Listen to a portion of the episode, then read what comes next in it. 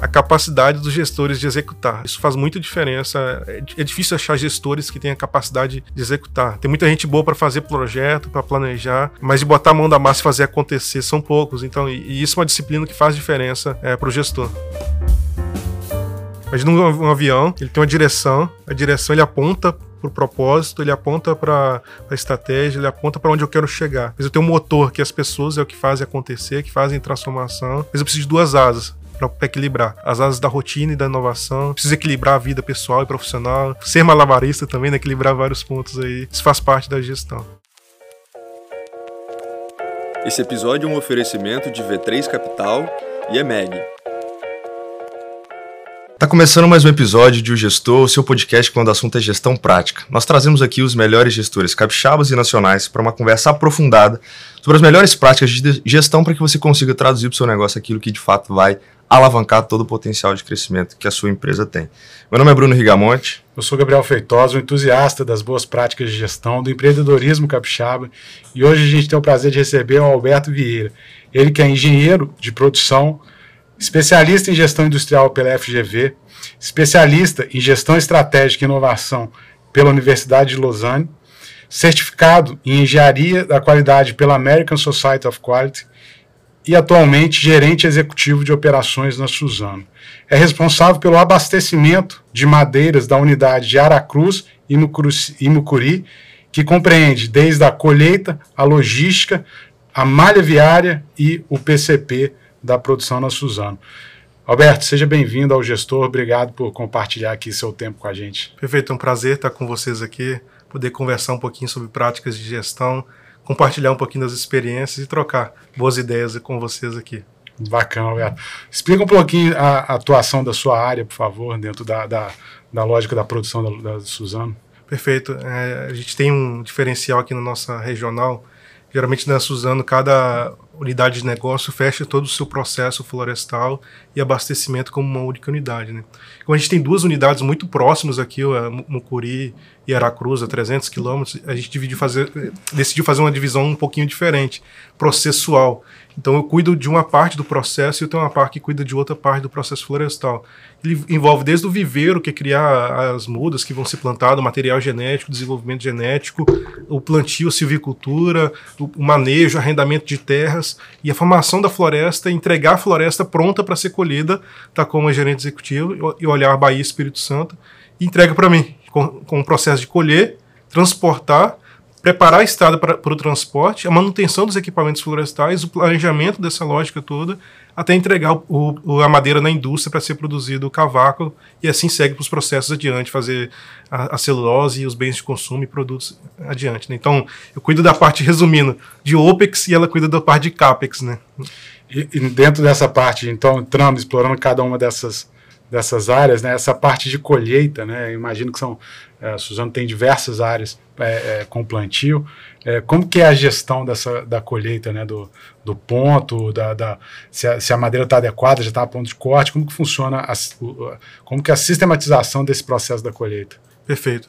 É, imagina que a fazenda nossa é como, dividida como se fossem em grandes bairros. Então a gente tem bairros espalhados desde Serra até Itamaraju, na Bahia.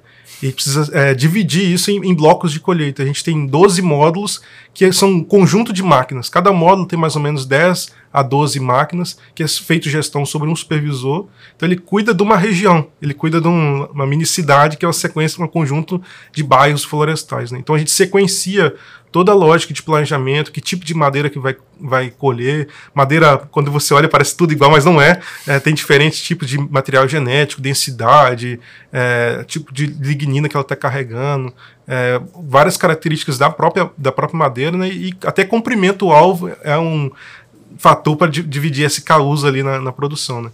E hoje na colheita a gente tem mais de 1.200 pessoas, só nesse processo de colheita florestal, são 150 máquinas, e a gente colhe 60, 65 mil hectares por ano. É como se a gente estivesse colhendo 170 maracanãs todo dia. São 230 mil árvores por dia. É isso mesmo. Impressiona. Sensacional. É um número bastante impressionante. E, e aí vem para a parte da logística, é, que aí já é, duas perguntas. Como que é esse planejamento da logística, né? Você tem ali também o, o o impacto no próprio trânsito, né, na via, mas a, a, a Suzano se caracteriza também por ter uma multimodalidade, né, transporte via, via é, tanto cabotagem, quanto ferrovias, quanto é, rodovias, como que funciona a gestão dessa multimodalidade e o planejamento do deslocamento da, Perfeito. material? É, nosso abastecimento, pensando na fábrica de Aracruz, é uma fábrica que é concentrada principalmente em dois modais, a ferrovia e um transporte rodoviário. Ferrovia responde aproximadamente 25% do abastecimento. A gente traz madeira lá de Minas Gerais. Então é um processo diferente você fazer um planejamento ferroviário, né, que tem janela de horário para ser entregue, o, tem, o trem tem hora para sair, hora para chegar. Então todo planejamento tem que ser base horário, né? Que é diferente de um processo rodoviário, que ele é mais no ciclo. O caminhão tem que vir para a fábrica, descarregar, bater, voltar para o campo e, e, fazer esse ciclo de, eh, de transporte rodoviário. Né? Já a unidade de Mucuri a gente tem dois modelos. Tem o modelo rodoviário em si mesmo, e o um modelo com off-road, uma operação fora de estrada, que é semelhante a uma operação ferroviária, que é um veículo de grande porte, que só anda em, em estradas internas, né, para circular nesse, nesse processo e abastecer a fábrica. Então hoje eu diria assim, que é uma fábrica multimodal, as duas fábricas são multimodais, a gente explora várias, várias opções para abastecer, explorando, quando é raio longo tem, tem uma opção, quando é raio curto tem outra opção. Eu imagino que na ferrovia, por exemplo, você tenha mais controle, porque via de regra acaba estando ali dentro da sua gestão imediata, ou seja, talvez não tenha tanta influência de terceiros, né? Mas na via rodoviária, como é que é isso, por exemplo, quando tem algum impedimento de deslocamento de algum veículo? Como é que isso influencia, por exemplo, esse controle da logística como um todo a partir dessas variáveis externas? Perfeito. Vou, vou, responder pela ferrovia, pela ferrovia primeiro, que não é bem assim. A ferrovia também tem, também, impedimentos, também tem impedimentos. Né? A gente tem vários é, pontos aí de, de desafios é, com comunidade também. A própria é, contratado nosso que, que faz a gestão ferroviária é, é uma operação terceirizada, né? tem um parceiro que executa essa operação, mas tem desafios com comunidade, que fecha a ferrovia, uhum. é, indígenas também, que às vezes tem um, um desafio de, de relação de, de comunidade. É, e, e a gente, a, a, nós temos um bom relacionamento com o povo indígena, a gente apoia nesses processos também de resol resolver conflitos, às vezes, que acontecem ali. Né? Então, a operação ferroviária tem seus desafios também, né? ela não funciona é, base hora. Não é igual um reloginho de fato. É, né? então se, se a, às vezes acontece uma operação com trem de passageiros, por uhum. exemplo, e trava a operação e, e, atrapalha todo, todo o ciclo ferroviário. Né? Então a gente tem uma proximidade muito grande com o nosso parceiro no, na gestão do tempo na, na, na, operação ferroviária. Já na operação de rodoviária, eh, tem um desafio muito maior na relação com comunidades. A gente tem um processo na Suzano que a gente chama de diálogo operacional Sempre que a gente vai transportar próximo de uma comunidade, antes do, do, do transporte e antes da colheita acontecer, a gente vai dialogar com a comunidade. Como, como que a gente pode fazer da melhor forma? Tem alguma é, dificuldade que a gente possa fazer? Algo, algo que a gente pode deixar de legado para essa comunidade pós o transporte? Às vezes, uma, executar uma malha viária, uma estrada rural que está muito mal conservada, a gente pode fazer aquela estrada, beneficia o nosso transporte, beneficia aquela comunidade. Então, a gente trabalha muito no diálogo, como é que a gente dialoga e executa esse transporte. Né? E toda a parte de segurança também, que tem N ferramentas para a gente distribuir essa frota, é, até câmera de fadiga, a gente tem, é. monitora os motoristas, é, o cara piscou dois segundos ali, isso vai para a central e a gente monitora se o cara está com fadiga, está com sono, cara, você não está em condição de dirigir, para o carro, nós vamos levar outro motorista para dirigir esse caminhão, buscando a segurança do, não só de quem está dirigindo, né, mas a gente sabe da responsabilidade que a gente tem sobre a vida das pessoas que estão conosco ali. Né.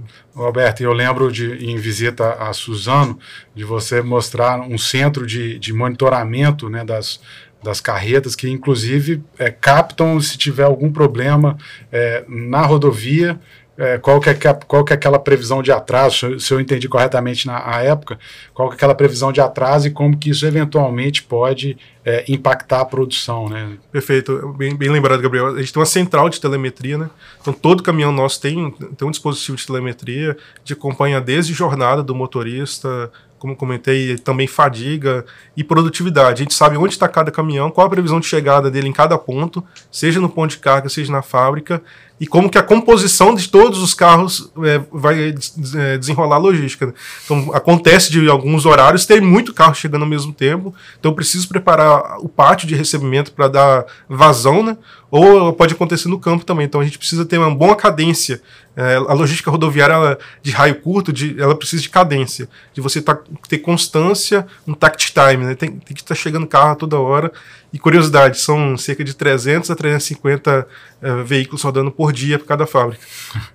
O a gestão do pátio é a sua também, né? Isso, a gestão do pátio, a gente, nosso processo ele encerra no recebimento. A gente recebe a madeira, prepara e entrega ela para a mesa de cavaco, é, onde vai ser picada essa madeira. Né? Então, nosso processo acaba ao entregar a madeira no pátio de, de abastecimento.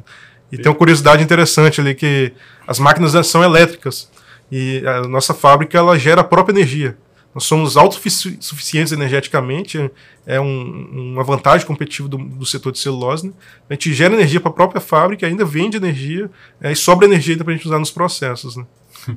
E aí, Alberto, só para fechar o ciclo, apesar de você já ter explicado brevemente, mas, é, então, é, como já se não fosse o bastante, né, fazer a colheita, a logística e a mobilização de todo o transporte, etc., você chega e faz o PCP, é, você cuida também do PCP da Suzano, que é, eu entendo que seja uma demanda que, que você recebe, né, de, seja uma demanda puxada, né, da, a indústria demanda de você e você vai fazer toda a gestão, desde a colheita, transporte até disponibilizar é, a madeira ali né, para a produção.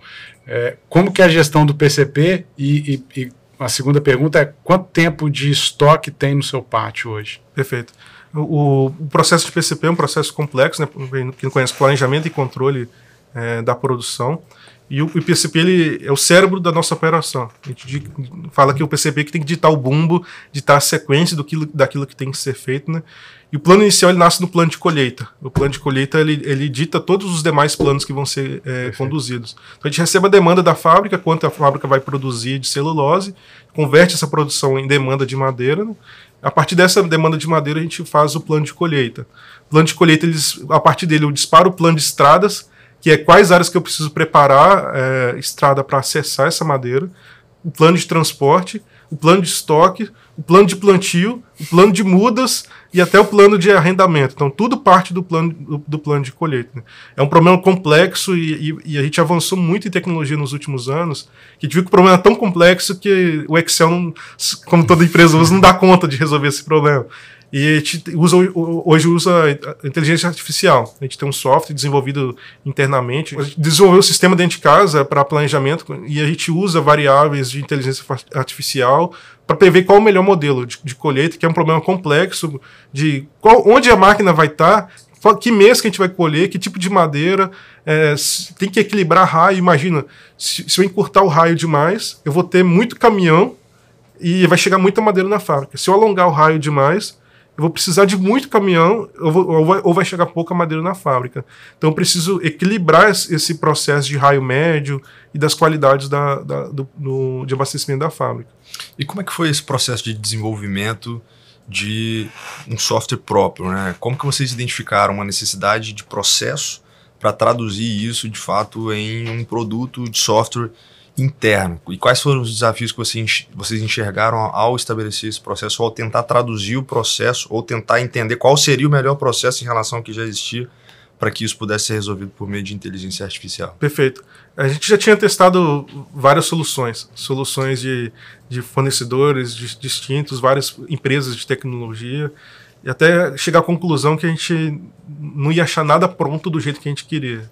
A gente precisava desenvolver é, e, e, dentro da Suzana a gente tem a área de Digital Tech, uma área focada em, em digital, tanto em, em, inovação aberta, ciência de dados, é, design thinking e, e agilidade. Uhum. Como é que a gente pega esses quatro mundos e desenvolve soluções? Então foi uma solução desenvolvida com a área de Digital Tech, pegando o que tinha de melhor no, no, no mercado e adaptando para a nossa realidade. Né? Então foi um desenvolvimento com a área interna de tecnologia da Suzano. Eu entendo que isso traz aí um conceito que está no DNA da Suzano, que é uma junção de inovação e sustentabilidade. Vocês criaram o termo inovabilidade. Né?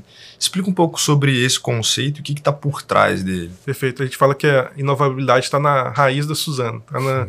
tá no nosso cerne, né? desde, desde a fundação da Suzano, desde o modelo que a gente é, busca de utilizar o, o ESG não como como verbal, mas como de fato como algo de, de, que, que traz valor para a gente, né? Então toda inovação nossa está atrelada à sustentabilidade, porque no, o nosso business é, é, um business de bioeconomia, né? Então toda vez que a gente gera valor através da, da sustentabilidade, é, a gente gera valor para o nosso business, né? Então é, quando a gente casa esse caso, por exemplo, da, da inovação, seja de planejamento é, esse processo ele gerou várias economias para a gente, como redução de raio médio do transporte. Como eu gero um, um, um, raio médio ótimo, eu consigo reduzir carros na estrada e, por consequência, reduzo a emissão de uhum. CO2, reduzo o consumo de diesel. Então, a gente sempre, sempre tenta linkar como que a nossa inovação consegue gerar valor, não só financeiro, mas gerar valor para outras cadeias para o nosso produto. Né? Roberto, eu tinha perguntado qual que é o tempo de estoque do, do pátio. Perfeito. A gente trabalha geralmente de 7 a 15 dias. É, hoje a gente está por volta de 9 dias, mas é, a nossa meta é trabalhar com cerca de 9, 9 a 15 dias de estoque, que o processo oscila muito, né? a gente tem vários riscos na, na nossa cadeia, né? então é um ponto importante para a gente monitorar. Eu acho interessante justamente como que uh, nove dias de gestão de estoque auxiliada pela, pelo sistema, né? Então é, é, um desafio, né? Assim, você vai ter que ver o round médio, vai ter que deslocar a equipe, vai ter que fazer toda uma gestão aí de pessoas e equipes, 1.200 pessoas que você falou, né? 1.200 na colheita, né? Na colheita. Quando a gente chama todo o processo que está assumindo a direção, são passos de 4.500 pessoas, né? Entre próprios e terceiros é é bastante gente. Sem dúvida, envolve um planejamento e controle da parte de colheita e logística muito forte, né? Perfeito. É, indo a fundo nessa questão da inovação, é, Alberto, a gente, é, pesquisando um pouco sobre a sua trajetória, a gente vê que você se destacou em diferentes projetos né, ao longo da, da sua carreira na Suzano. Sua curta é, jornada na Suzano, acho que você tem cinco, cinco anos. anos. Cinco anos. É. E, cara, um dos que mais impressionou foi justamente a operação off-road que você, que você mencionou, né, que são seis, é, é, composições. seis composições para transporte de, de madeira que tira um número de, é, absurdo de veículos da rodovia. Né? Como que foi esse projeto, cara? Conta para nós como que foi a concepção desse projeto. É, foi liderado por você, pela área? Como que foi esse, esse trabalho de produzir essa solução em logística? Perfeito é, que vem um fato curioso que é, eu tive a oportunidade de participar de um processo de fusão de duas grandes empresas. Né? É, e estar tá dentro de um processo, liderando vários processos dentro da fusão, foi um aprendizado gigantesco. E haviam muitas expertises, da, da tanto fibra quanto a, a, a, antiga Suzana, papel e celulose, né? e quando a gente juntou essas duas expertises, gerou muito valor. Um deles foi esse processo off-road. Existia um processo off-road em Três Lagoas e estava sendo aprimorado. E a gente viu uma oportunidade de pegar esse projeto e, e fazer ainda melhor na unidade de Mucuri. A unidade de Mucuri é uma unidade que tem um raio médio baixo, a, as florestas estão ao redor da fábrica, né? É, mas havia um desafio, tinha uma BR no meio do caminho. É, um veículo desse não pode andar é, em estradas é, é, pavimentadas, né, estradas da, é, do governo. A gente precisa so, precisava andar, andar só em estradas internas da empresa. E veio um desafio, cara, como é que eu vou passar esse veículo no, na BR-101? É, pesquisando lá em Três Lagoas, eles fizeram um túnel no modelo destrutivo, que é você para a BR, desloca a BR para o lado, depois faz um pedaço do túnel, depois para a BR, desloca para o outro lado. E o custo de deslocar a BR é tão mais alto ou até mais alto do que a própria construção do túnel. Uhum. Isso inviabilizaria para fazer isso na BR-101. Imagina separar a BR-101 ligando o Sudeste ao, ao Nordeste. Né? Tem que ver uma solução é, da gente fazer um modelo do túnel liner, inclusive é o maior túnel liner do Brasil, é, que ele é feito sem parar a BR. A gente faz um processo de escavação é, quase semi-artesanal ali, que, que é feita em escavação embaixo da BR, fazendo todo o monitoramento de recalque da, da operação. Né? Então, é, fazer o projeto junto com o DENIT, junto, as liberações com os órgãos, em todo o processo, e, e ver o túnel é, liberando essa operação off-road foi super legal. Uma curiosidade, é, a gente tirou das estradas ali da região 30 mil viagens por ano com essa operação. Então, é, é, como se tivesse tirado 30 mil caminhões rodando em estrada por ano, o fato da gente operar com off-road. É, é, algo bastante impressionante, sem contar a redução de consumo específico de diesel, né, que ele, ele, ele, é mais produtivo, ele carrega 200 toneladas de madeira em cada viagem, então ele, ele acaba sendo mais eficiente energeticamente, mais produtivo, alinhado à, à inovabilidade. Né, como, como eu inovo e trago solução de produtividade, sustentabilidade atrelada ao mesmo projeto. Qual que seria a principal diferença entre essa operação off-road e, por exemplo, uma ferrovia, eventualmente se vocês tivessem a possibilidade de fazer uma ferrovia, vamos colocar assim, particular, né, que não tivesse interferência ou utilização de terceiros. Perfeito. É, a ferrovia ela, ela tem um break-even baseado no raio, né? Então, para você, para a ferrovia ela ser viável, estima-se que por volta de 300 a 400 quilômetros ela passa a ser viável uma operação dessa, porque você precisa ter o, o, as pontas de carga e carga, elas acabam impactando bastante. Então, se você faz um processo ferroviário de raio curto, você não vai ter ganho, vai, o, uhum. o, seu tempo parado vai ser muito grande. Né? Então, como é que a gente, a gente pensou? Como traz conceitos da ferrovia de alta produtividade, uhum. mas que eu consiga uh, ter um tact time legal, gente tem uma cadência de chegada. Né? Então, é quase o trem, né? É quase um trem que a gente Sim. opera ali, mas em, em escala muito menor. Né? É, o, como que foi esse processo de criação desse projeto? Assim? É, como que você, hoje dentro da Suzano, cara, tenho uma ideia aqui de fazer uma, é, um caminhão com seis composições que vai carregar 200 toneladas é, isso obviamente envolve equipe de engenharia, equipe de licenciamento, equipe, cara, operacional. É, Uma mobilização como, gigantesca, né? É, como, como que funciona? E, e, também um processo de convencimento, né, na é, verdade. É, justamente, é, esse é o ponto que eu, hum, Mostrar que eu a viabilidade, talvez, ali. Né? Como que você para assim e fala, cara, deixa eu ver, essa ideia é boa, tem potencial, e, e, e aí faz essa prototipagem e desenvolve todo esse projeto para você validar, aprovar e executar ele por exemplo, esse projeto com a construção de um, de um viaduto, né? Um viaduto, não, um, um túnel, é, é, na, na 101, né? É, como todo projeto dentro do Suzano de maior porte, a gente precisa construir um business case, né? E o business case envolve toda a parte financeira, de, você modelar esse projeto do, do ótica financeira, né? Mas não só esse, ele não pode, ele não pode parar só de pé financeiramente, uhum. porque ele não sustenta ao longo do tempo, né? Então preciso pensar quais todo, são todos os stakeholders internos que eu preciso envolver e externos também na construção do projeto desse. Né? Então, é, de entender como que, que, que, isso afeta a minha relação com, com o DENIT, eu vou tirar veículo da rodovia, então é, é uma relação positiva, é, é, um, é, um, veículo mais produtivo, eu preciso formar motoristas, ah, esse motorista precisa ter uma capacidade diferente, ele precisa ter um treinamento diferente, ele precisa ter um acompanhamento diferente. Então, é, envolve desde a parte de pessoas, de formação, até a parte de licenciamento ambiental e, e engenharia. Né? Então, é construído um, um business inicial de rascunho ali, cara, para de pé, para de pé financeiramente, como é que a gente aprofunda, chama é, é, todos os stakeholders e constrói um projeto mesmo, na, e aí segue um modelo tradicional de gestão de projetos, né? É que é diferente de quando você segue uma demanda de agilidade, que para mim está ligado mais ao dia a dia. Uhum. Você pegar um grande projeto, você precisa chegar, seguir disciplinas de, engenharia, de gerenciamento de projeto, de fato. Agora, tem outras disciplinas de rotina que você usa na rotina, né? O projeto ele foi concebido em 2019 e estava finalizado em 2021, correto? Isso, é, é startup em dezembro de 21. Então, assim, foi, foi um processo de. Um processo de, de, de, maio, de maio de 19 a dezembro de 21. Pois é, de convencimento muito rápido, de execução mais ainda, né? É. Porque toda a engenharia que ele envolve, né? É depende, depende do time, né? Eu sou muito acelerado em execução, então para mim, inclusive tem um livro muito bom para indicar a execução do Ranchar, ele fala sobre a capacidade dos gestores de executar. É, isso faz muita diferença. É, é, difícil achar gestores que tenham a capacidade de executar. Tem muita gente boa para fazer projeto, para planejar, Sem mas dúvida. de botar a mão da massa e fazer acontecer são poucos. Então, e, e isso é uma disciplina que faz diferença é, para o gestor. E aí, dentro dessa sua capacidade de, de, de, executar, teve, tiveram outros projetos de inovação também que, que a sua área, você conduziu. É, eficiência da malha ferroviária, enfim, você consegue dar um panorama geral de outros projetos que você Perfeito. trabalhou? Tem um projeto que eu, que eu sou apaixonado, que eu tenho um carinho especial, que é o modelo de transporte que a gente tem aqui na região é, 70% do abastecimento das duas fábricas é conduzido por transportadoras regionais. São pequenas transportadoras que a gente fomentou, é, uhum. pessoas que têm um, dois, três caminhões, e a gente chamou o Sebrae para entrar junto com a gente, como é que a gente forma essa pequena empresa, e 70% do abastecimento das duas fábricas é feito com 80 empresas de Aracruz, de São Mateus, de Tabatã, de Teixeira de Freitas.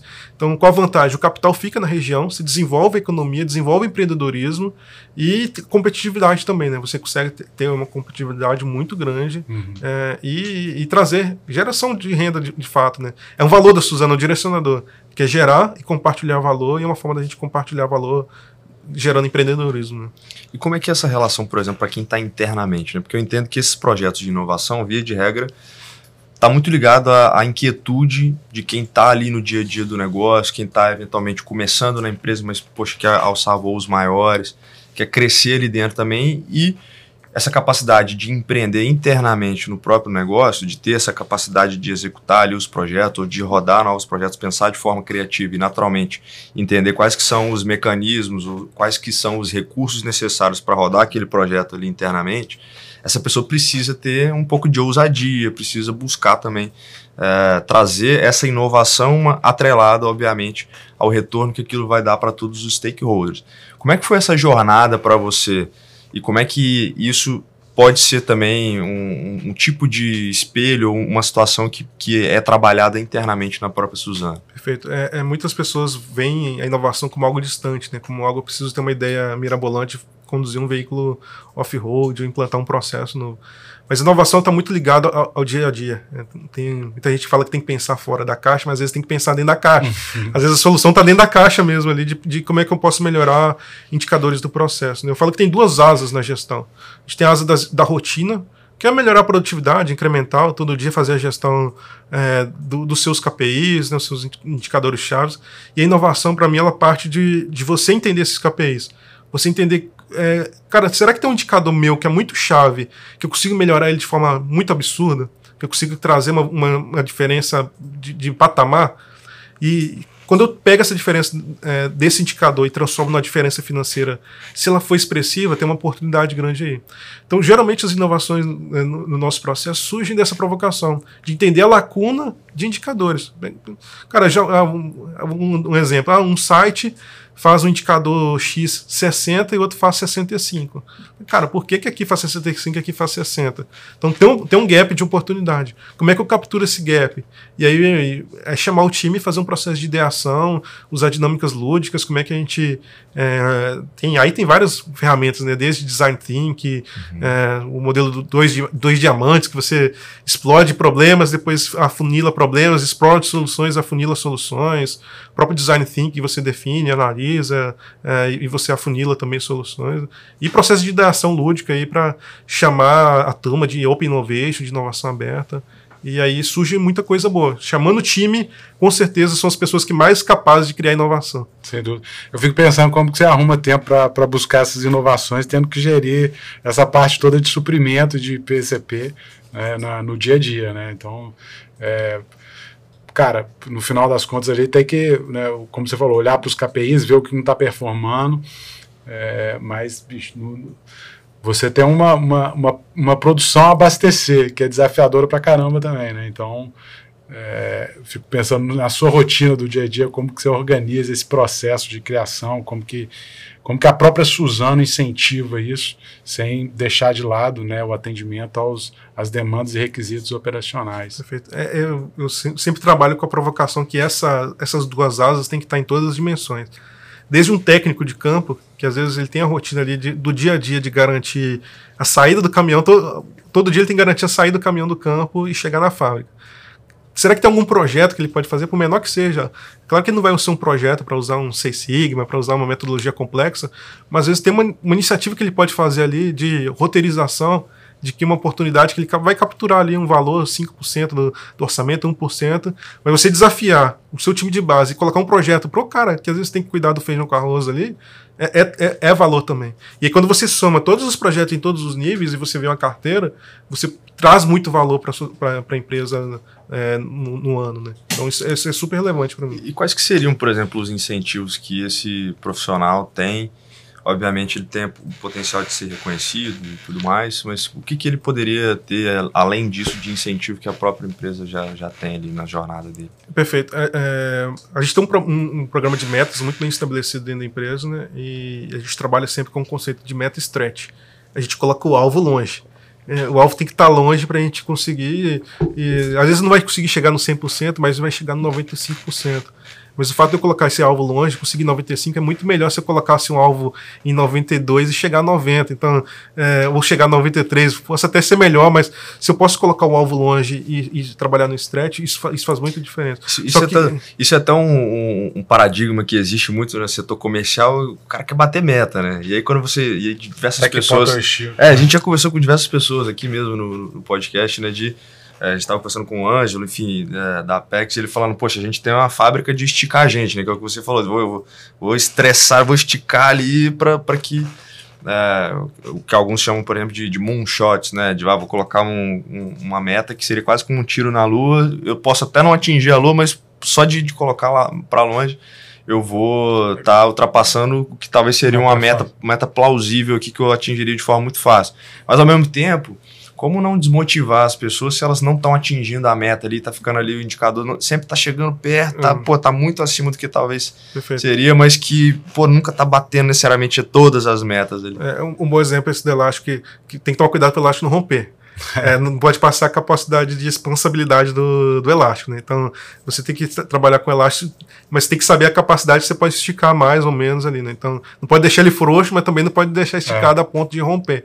É, para mim, quando, quando a gente incentiva a turma a fazer projetos, é uma forma da gente criar um gap uma lacuna de oportunidades que vão sustentar o, o, processo. Então, às vezes coloca uma meta financeira, por exemplo, de, de, de, resultado de custo da madeira, só que acontece N variáveis ao longo do ano que vão, vão afetar aquele resultado, né? coisas que vão trazer desafios, mas se você constrói uma carteira de projetos que você já está andando à frente, que vai trazer resultado, praticamente aquilo ali vai offsetar esse impacto. E aí hum. é, a gente vai acabar batendo a meta. Então você ter a meta é, desafiadora, mas ter uma carteira de projetos é, que sustenta e que vai mitigar variações no processo, e aí a turma vai ver o resultado. Poxa, fazer aquele projeto fez diferença para alcançar a minha meta. Então, eu vou, eu vou ter uma meta assim stretch, mas eu também tenho um projeto para conduzir de inovação, que é essa inovação que vai sustentar quando o processo variar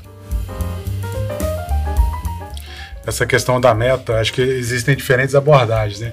Mas teve uma vez que eu estava conversando com, com o Diogo, do, do PicPay, fundador do PicPay, e ele colocou falando sobre é, metas de prospecção, de, de, de uhum. investimentos, uhum. etc. E aí eu coloquei lá achando que minha meta estava tava audaciosa, né? Quero, época, época do governo, eu quero prospectar mil negócios. Aí ele falou, Gabriel, mas por que, que você acha que colocar mil é uma meta boa? Porque na verdade você está você tá é, definindo o teto. Né?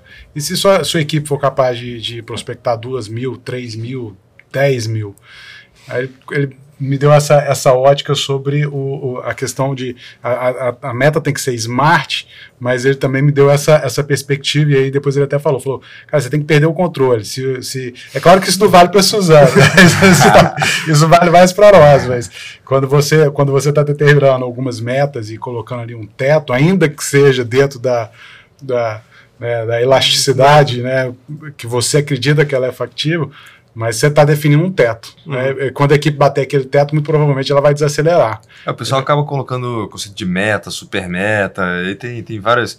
Mas eu achei uma perspectiva interessante. É, mas eu acredito sim. que, para mim a meta ela tem que estar tá ligada a um propósito. Uhum. Assim, até um, um, insight que eu tenho no modelo de gestão que, que, eu, que eu acompanho, é, a meta ela não pode vir simplesmente de um número frio a pessoa precisa entender por que daquele, daquele número. É, ele precisa entender por que, que, ele, por que, que aquela meta está tá, tá sendo criada. E aí ela linka com a estratégia. Né? Uhum. É, a, estra a pessoa entender qual é a estratégia, entender como que aquilo ali conversa com a cultura da empresa, é, por que, que a gente trabalha desse modelo, e pegar essa meta, desdobrar num objetivo claro, no, objetivo SMART, né, e, e, poder acompanhar isso daí. Então, se não fica uma meta solta, a pessoa não entende, cara, bati, mas e aí? Mas quando você linka a meta, a estratégia, o desdobramento da estratégia e a propósito, cara, no final das contas, que, para que, que a gente está sendo stretch? Por que, que a gente está querendo ter um custo competitivo? Ah, porque a gente quer gerar valor, quer gerar valor para quem? Eu quero para acionista? Não, não é só para acionista. Eu também sou stakeholder. Uhum. Também sou parte interessada né, no, no processo. É, e pegando o gancho do que você está falando, acho que vale a pena a gente entrar um pouco na, na mandala da gestão, né? Então, eu entendo que tem ali esse modelo de gestão próprio que vocês desenvolveram, né? E tem alguns eixos, né? Você consegue explicar para a gente como é que, que funciona esse método de gestão desenvolvido por vocês e quais seriam esses eixos e como que eles se conectam? Perfeito. É, só deixar claro, a, a Suzano tem modelo estratégico dela, né, uhum. direcionamento estratégico, mas a condução de cada business, ele, ele é feito pelo gestor mesmo, né, né, a gente não tem um modelo padronizado é, de gestão, assim, que, que, cada gestor precisa ter essa característica, a gente tem os comportamentos esperados pelo líder, os resultados, mas o modelo de gestão, cada um vai, vai se adaptando ali, então a empresa, é, a gente fala que é uma empresa grande com um espírito de startup também, né? a gente tem a flexibilidade de usar ferramentas de agilidade, então é, buscando trazer Mas, um pouquinho. Quando, quando, você fala cada business, é cada gerência executiva, é cada unidade, fabril? Ca, como... É cada, unidade, cada business mesmo, cada, além do business e, e as, as gerências executivas, a, a, unidade também. Tem, tem, é claro que existe uma linha mestra, um padrão aí de alguns ferramentas que a gente tem que usar, né? Mas eu, a condução do, do, do, business, assim, cada, cada um traz um pouco da, da sua peculiaridade. Né? E aí, buscando trazer um pouquinho da, da, da bagagem que eu construí no, ao longo da minha carreira, não só na Suzano, mas de, de outros processos anteriores, entendi que tem quatro coisas que são imprescindíveis para o gestor fazer. Ele traduzir essa questão do propósito, é, e para mim a tradução do propósito ele passa por entender desde a cultura da empresa, o colaborador entender como ele comporta, que direcionadores e valores ele precisa aplicar no dia a dia, por que, que ele vai trabalhar todo dia, é, e, e, ele tem um propósito firme, como que isso traduz na meta e objetivo para ele. Isso, isso para mim é um mundo que o gestor precisa cuidar. Um segundo mundo que o gestor precisa cuidar é de pessoas, é de ter a pessoa certa no lugar certo, ter um time diverso, e aqui diversidade em todos os aspectos, é ter gente com perfis diferentes. Eu sou um cara mais introvertido, analítico, preciso ter um cara extrovertido no time, preciso ter um cara com perfil de engenharia, um agilista, é, preciso ter pessoas com capacidades, com experiências, vivências idades é, distintas, né? É, então, e ter a pessoa certa no lugar certo se desenvolvendo. Tem um terceiro mundo para mim, que é a parte de gestão da rotina, que é como é que eu faço o feijão com arroz, como é que eu abasteço a fábrica, e para mim são três coisas, é a parte de segurança, a parte de gestão de qualidade e a gestão de processo, né? Gestão de processo é de, de entender quais são KPIs do meu processo, quais são dashboards que eu preciso, que, como que eu trato um indicador que saiu fora e trago para dentro do resultado. E o quarto mundo da inovação. Como é que eu pego esses indicadores que eu preciso transformar esse indicador para um novo resultado e crio projetos, crio iniciativas para levar de patamar, para sair da rotina, para ir para melhoria. Né? Então, para mim, propósito, pessoas, rotina e inovação. É, o gestor precisa cuidar dessas quatro dimensões muito bem cuidado. Aí, então, dentro de propósito, você tem a questão estratégica, que, que obviamente vai estar ligado a um planejamento central da companhia, é, como que você traz esse propósito? Vamos, vamos explorar, aproveitar para explorar um pouquinho da, da, mandala. É, como que você traz esse propósito para dentro da sua, da sua área é, responsável? Né? Perfeito. Um modelo simples que a gente tem usado é o modelo de OKR, o, o OKR, né? de objetivos, objetivos e resultados-chave. É, a gente tem algumas metas a ser cumpridas, algumas, algumas estratégias da empresa. Como é que a gente traduz para a base?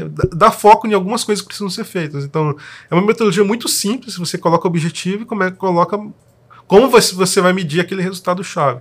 Então, você traduzir um, um objetivo estratégico para algo mais palpável para a turma, o OKR é uma excelente ferramenta. Então, Perfeito. você traduzir a parte de cultura em comportamentos, né? Você, que comportamento você espera, seja do líder, seja do operacional.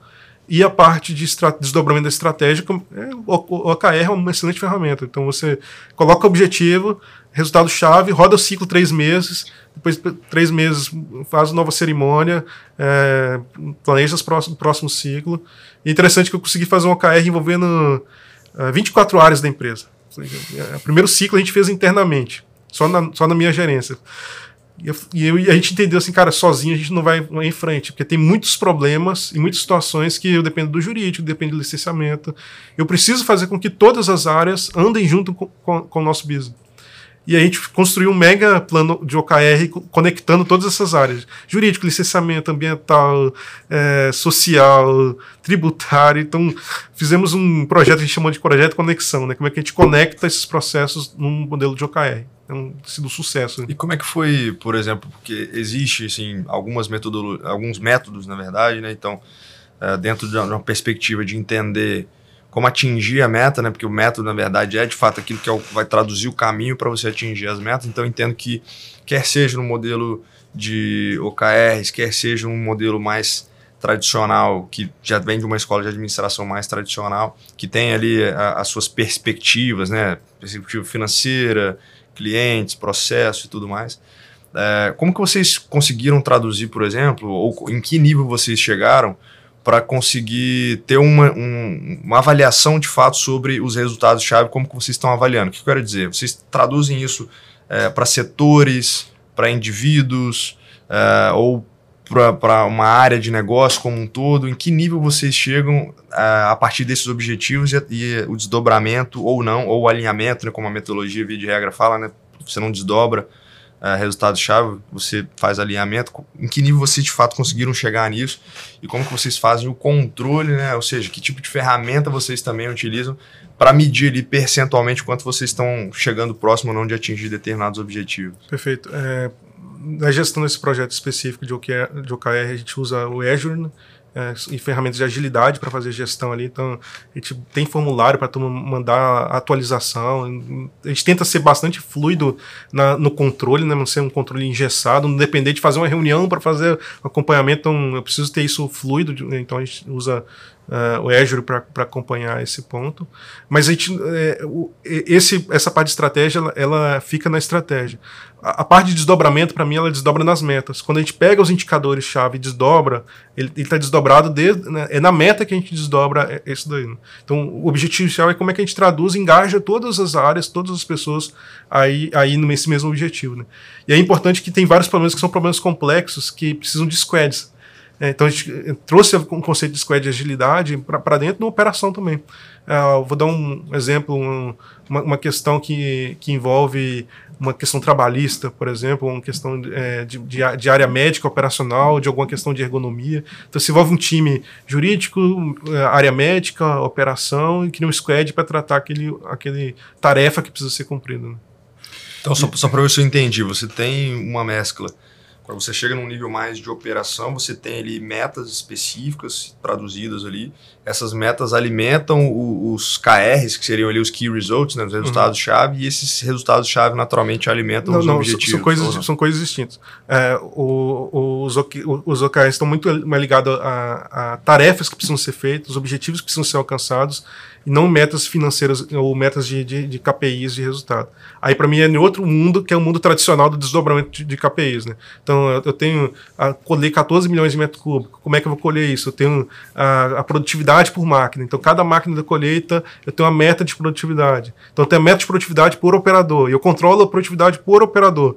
Então, ah, desviou, aí é lá na gestão da rotina. Na gestão uhum. da rotina, eu preciso. Tem indicadores chaves do processo que eu preciso acompanhar para alcançar o meu plano. Então, isso daí são mundos para mim diferentes.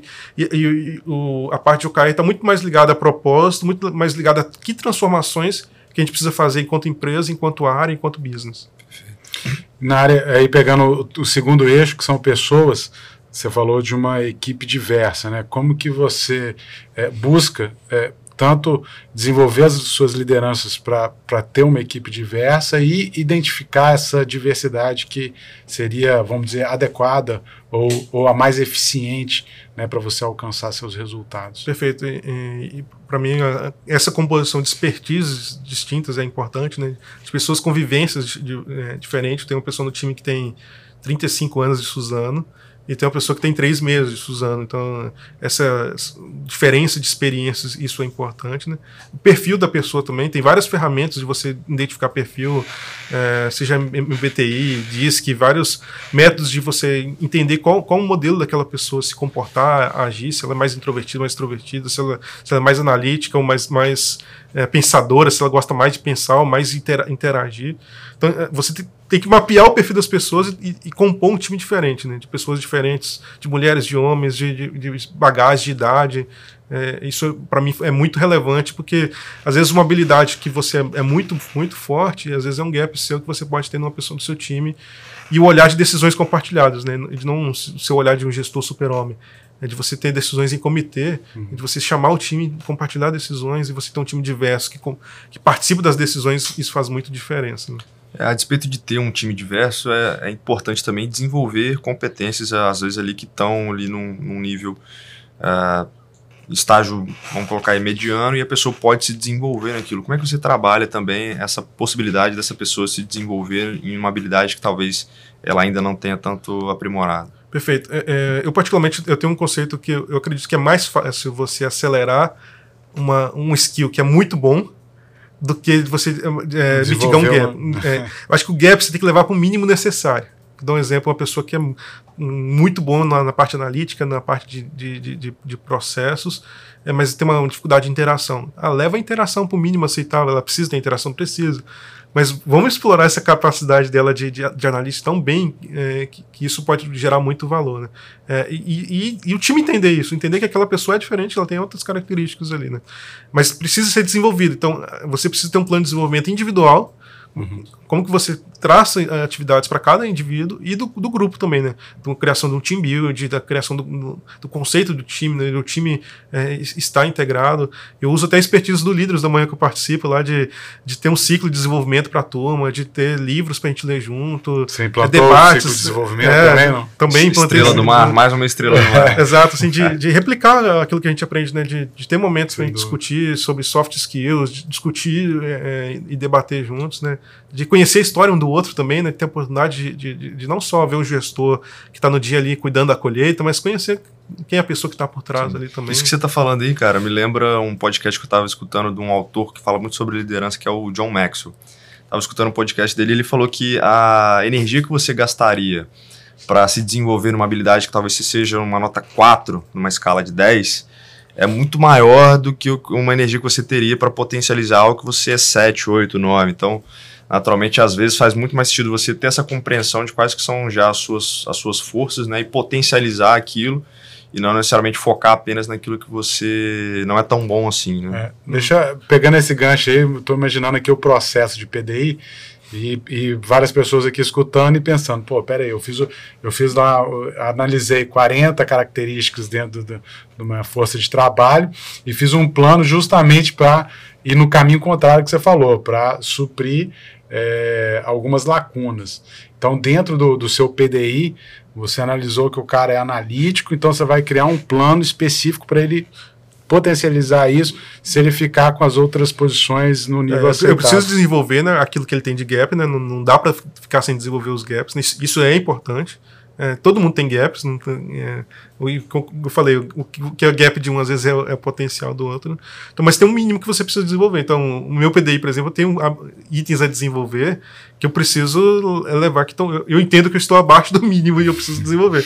mas como é que eu potencializo também? Como, é que, como, eu, como eu exploro aquilo que eu, que eu tenho de potencial também? Isso faz muita diferença para a gestão. Né? É que eu estava fazendo um exercício aqui mental, falei, rapaz, eu errei, porque acabei de fazer o PDI e fui justamente no. Na, na verdade, fui em pontos cruciais, por exemplo, que eu que eu considero como comunicação, etc. Mas é, essa, essa é uma vertente interessante, você também é, esticar a corda para aquele cara que tem uma competência técnica muito forte. Né? É, e, essa visão de, de um mínimo também ali, ou seja, aquilo que você não é muito bom, obviamente você consegue se desenvolver, mas você talvez não vai ser a melhor pessoa do mundo naquilo. É, o esforço vai ser muito é, bom, esforço e resultado, esforço, matriz esforço e impacto. É, e aí, e aí é, pô, o que, que, de fato você é, é um pouco daquele conceito de Ikigai, né? O que, que você pode ser ali, talvez a melhor pessoa, uma das melhores pessoas do mundo uhum. em determinada habilidade, né? De fato alocar energia naquilo ali, que naturalmente é. você vai, vai é, é, por isso que ter esse, mais resultado. Esse eixo da mandala, para mim, que, que, são duas dimensões, né? O eixo da rotina e da inovação e o eixo de pessoas e propósito. Para mim, eles estão conectados. Porque você ter pessoas é, que estão muito, muito bem com elas mesmas, elas conscientes do seu. um nível de autoconhecimento muito profundo, ela conhece uhum. a si uhum. mesma, sabe dos seus potenciais, sabe dos seus gaps. Tem um ambiente de pessoas que conhece ela, que, uhum. que a conhece, que sabe onde ela pode explorar, onde ela não pode explorar. E, e, e, e ela entende o propósito daquilo que ela executa, é, ela vai casar lá com no outro, no outra dimensão lá, lá em cima, né? De propósito, de cultura, das metas, dos objetivos. É, a motiv é, é, ela transpassa de pessoas, né? Então, pessoas realizadas, pessoas bem colocadas, pessoas é, sendo bem cuidadas, o resultado é consequência, né? O resultado vem naturalmente. É, a gente recebeu a Flávia da Veiga num, num, episódio do podcast em que ela fala exatamente que pessoas, obviamente, que têm a compreensão do seu propósito, que têm metas, que praticam gratidão, que naturalmente meditam, ou seja, conseguem ter um momento para auto-reflexão, naturalmente essas pessoas elas vão mais. ser mais felizes e, consequentemente, vão ter uma chance maior de atingir um sucesso maior. Então, isso se conecta muito com o que você está falando. né? Ex- Exato. Inclusive, a Flávia esteve conosco lá, a gente Ah, é. conversando sobre felicidade, o nosso time, como é que a gente Já faz um time mais feliz.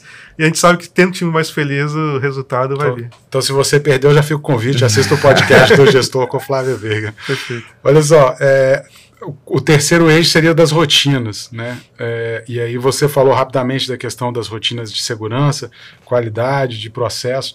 Quais são as rotinas que você implanta é, dentro do seu, da sua gestão de equipe? aí? Perfeito. É, primeiro, você precisa ter um desdobramento de KPIs, né? Os indicadores chaves, entender quais são os indicadores que eu, que eu preciso olhar como, como um gerente executivo, que, que indicadores que o meu gerente funcional precisa olhar, que o coordenador, supervisor, técnico. Então, tem, tem uma árvore de indicadores é, e você tem a matriz, né? Cara, esse indicador saiu fora, o que, que eu vou fazer? Eu, eu, eu escalo esse problema, esse problema não está na minha alçada, está no problema tá na alçada de cima, ou está na minha alçada a resolver. Eu tenho que fazer um plano de ação aqui. Tem uma ferramenta que a gente usa chamada PIAPS, que é problema, impacto, ação imediata, depois a ação estrutural e o suporte que ela precisa. Ou faz um FCA, que a gente chama de fato, causa e ação. Aconteceu isso, a causa é essa, e a ação que eu estou fazendo é essa daqui.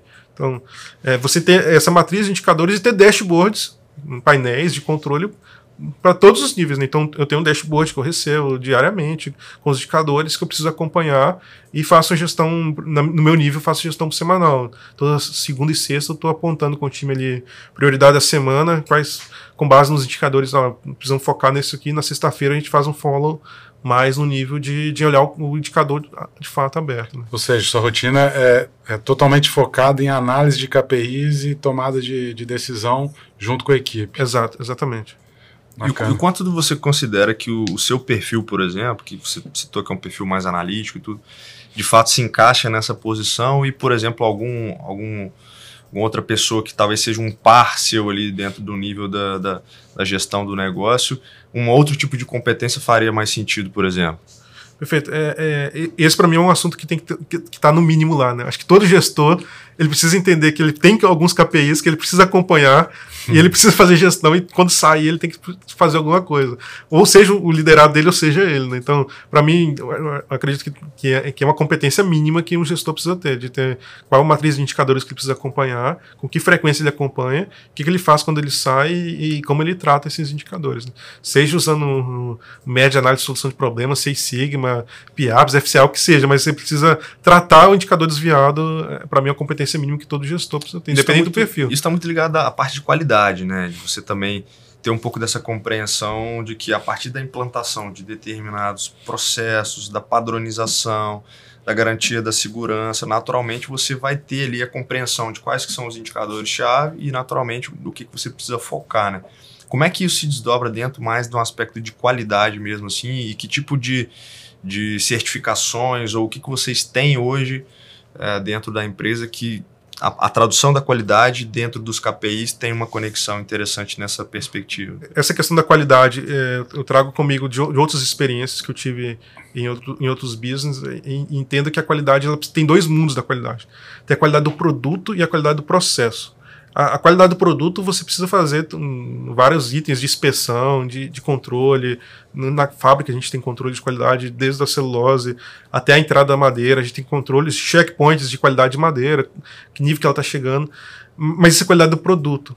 É, a gente precisa ter qualidade do processo também. E aí, qualidade do processo envolve, envolve toda essa parte de, de qualidade total, né? De, de, indicadores de entrada, indicadores de saída, processo padronizado. Então, é, nós temos um, vários formulários de processos padrões que precisam ser seguidos, precisam ser orientados. As pessoas precisam ser treinadas nesses procedimentos, que é o mínimo que se espera de, da, daquela pessoa. Né? Então, é, é, um processo de gestão da rotina que, que entra qualidade e execução no dia a dia ali. Perfeito. E para fechar, a, a último, o último eixo, que talvez entendo que seja até, de certa forma, um desdobramento desses três primeiros, né? clareza de propósito, é, com uma visão estratégica é, muito clara, pessoas diversas nos locais corretos. com as rotinas adequadas de acompanhamento de resultados, você vai para o quarto eixo que, que é inovação. Eu não sei se a, se a minha leitura está correta, mas É eu, eu vejo que, que acaba sendo um produto da- de- dos outros tr- três eixos. E aí você analisa a questão de, eh, de lacunas, de KPIs, eh, como que você, eh, a partir desse, desses três eixos anteriores, f- tem os gatilhos para a inovação. Perfeito. É, é, tem um processo que, que gosto de conduzir, um processo anual de é, fazer análise de lacuna desses indicadores. Pegar esses indicadores chaves do processo e calcula a lacuna que eu tenho desse indicador em relação a algum valor histórico. Ou um melhor valor que eu já fiz, ou um benchmark de mercado, ou um benchmark de, de, de resultado de outra unidade, ou de outro business. Né? Quando eu levo esse indicador que eu faço e comparo com o que eu, que eu posso ser, ele gera uma lacuna. E, e essa lacuna, eu- traduzo essa lacuna em dinheiro. Tem algumas lacunas que parecem ser muito grandes, mas quando você vai olhar a financeira, é uma lacuna financeira pequena. Então você tem que atacar onde tem mais lacuna financeira. né? Então você calcula a lacuna do indicador, traduz na lacuna financeira. A partir dessa lacuna financeira, você entende, não, eu preciso colocar mais energia nesse, nesse indicador aqui. E aí eu gosto de fazer um processo de ideação, é, que eu falo que inovação não surge de um palpite de uma pessoa. Ela surge de um- uma colisão de palpites. É, no- como dizem em mim, um, tar- um toró de palpite, um brainstorm. É uma pessoa que tem uma ideia, que tem meia ideia aqui na cabeça dela, E às vezes uma ideia não tão boa, não né? tão Parece uma boa, meio- exato, mas se ela, quando ela externa aquele, aquela ideia em algum momento, que ela tem um ambiente de, de think tank, de, de liberdade, de, de- de discussão, de debate, e você fomenta isso, e outra pessoa tem a outra metade, e há uma colisão dessas duas ideias, surgem muitas coisas boas. Então, para mim, precisa existir um espaço para isso, precisa existir um momento de criatividade, um momento de você sair da rotina, sair das metas, sa- sair daquele, da- do momento do abastecer, do, do, do- do cuidado do feijão com arroz e colocar a turma para pensar. Pensar, discutir, debater com um momento lúdico, usando ferramentas é, lúdicas ali, até de, de dinâmicas, para fazer ideação e surgir projetos. Né? E, e alguns vão ser viáveis, outros não. E quem sabe daqui a uns anos pode até ser vi- viáveis aí, surgir ideias aí que podem ser exploradas posteriormente. E todas as metodologias, é, você, por exemplo, esse, esse processo de ideação, você tem uma área de suporte que te ajuda ou é você que traz isso, Então, essa assim, rotina? Tem, tem área de suporte. A gente tem dentro da Suzano uma área de excelência operacional, que é uma área focada em como é que a gente melhora o processo da rotina, é, como é que a gente melhora a performance da rotina, como é que a gente traz a melhoria. Então, traz inovação, traz processos de fora. Então, a, gente casa também com a prospecção. Né? Vou dar um exemplo: a gente está prospectando o que vem de futuro para a colheita, para a logística, para a silvicultura, o que, que, que são os próximos passos de inovação que estão sendo discutidos. Vou dar um exemplo: ah, daqui a pouco a gente vai falar de frota elétrica, de transporte elétrico. Ah, É uma realidade no Brasil, ainda não é para esse nível de porte que a gente trabalha com 70 toneladas, mas já tem veículo elétrico com 40. Então, ah, daqui a alguns anos, poucos anos, a gente vai conseguir transportar parte da frota com frota elétrica. Então, tem que estar no nosso radar. É, mas isso está no mundo ainda muito distante para a turma da operação, né? Então, como é que a gente trabalha para a operação? Cara, é trazer o KPI, o consumo de diesel. Você não pode ter um veículo elétrico ainda, mas como é que você melhora o consumo de diesel? Ah, eu posso melhorar o bico injetor do caminhão. Eu posso ter um motorista master drive. Eu posso ter uma tecnologia de uma startup que controla em real time o, o controle do diesel. Ah, isso aí faz sentido. A tecnologia, nós vamos botar, vamos testar e controlar real time o controle do diesel. Aí você implanta, vira um projeto, você captura financeiramente. Então, uma ideia que vem de uma pessoa vira um projeto, que vira um projeto que vai matar uma lacuna lá do seu plano base que você fez lá, que às vezes tem desvios operacionais. Você fez esse projeto e ajudou a manter sua meta. Bacana. É, você, você falando, é, Alberto, eu também já te conhecendo um pouco do, do, do Líderes, você tem o perfil introvertido que você falou, mas um pouco do que você passou aqui, você tem uma, uma firmeza em buscar resultados né, é, muito clara. Mas você também tem um modelo de, de ter as pessoas ali é, junto para trazer pessoas certas, para te apoiar, etc.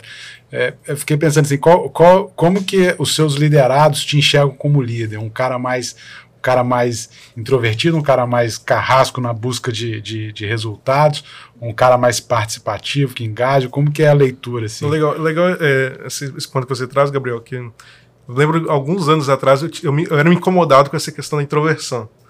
Eu, eu, me cobrava para ser extrovertido. Colocava no meu PDI. Você eu preciso, querer desenvolver. Eu preciso né? ser extrovertido. Até que eu descobri que eu não preciso ser extrovertido para ser um bom gestor. É, tem um livro que fala O Poder dos Quietos, que é um livro clássico aí para acho que todo time já, deu, já leu esse livro aí. Então, e as pessoas confundem timidez com introversão. É, uhum. Isso é um ponto relevante. Né? A pessoa pode ser introvertida, é a maneira como ela processa informações vem, vem do interno. E eu sou introvertido, mas não sou tímido, não tenho receio de expor, de falar. De, é, e as pessoas me veem como um gestor muito colaborativo. Como introvertido é um cara que pensa muito, que busca é, opções, eu estou sempre pegando percepções. Qual é a sua opinião sobre esse ponto? Qual é a sua outra opinião? E, e, casar opiniões de várias pessoas. Então, essa, essa, essa, essa parte da introversão, né, que é de, de, do cara que, que pensa antes de tomar decisão, que, que, que, que coleta, que observa. Sou muito observador também, né? Então, é, é algo que favorece para mim em gestão, de você coletar percepções e ter a visão colaborativa. Então, meu time me vê como um gestor colaborativo, um, que escuta que traz a percepção e no momento certo toma a decisão. Assim.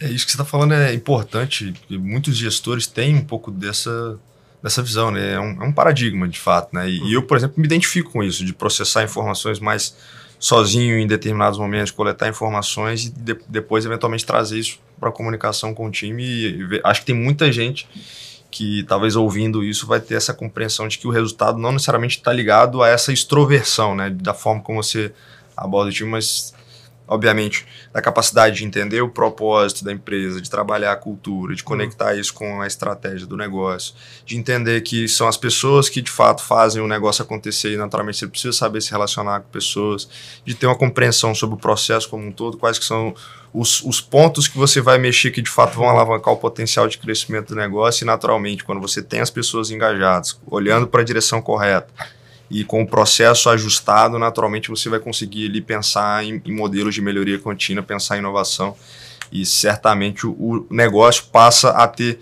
a inovabilidade, de pensar a inovação, mas de um modelo sustentável, mas não no sentido apenas de, de ecológico, né? muita gente tem essa visão, né? mas do, uhum. do negócio ser perene, de se sustentar e ser sustentável para o ambiente onde ele está inserido. Perfeito. É, e, e para isso mandá-la para mim, para mim faz muito sentido, que é, imagina um, um avião ele tem uma direção, a direção ele aponta para o propósito, ele aponta para a estratégia, ele aponta para onde eu quero chegar.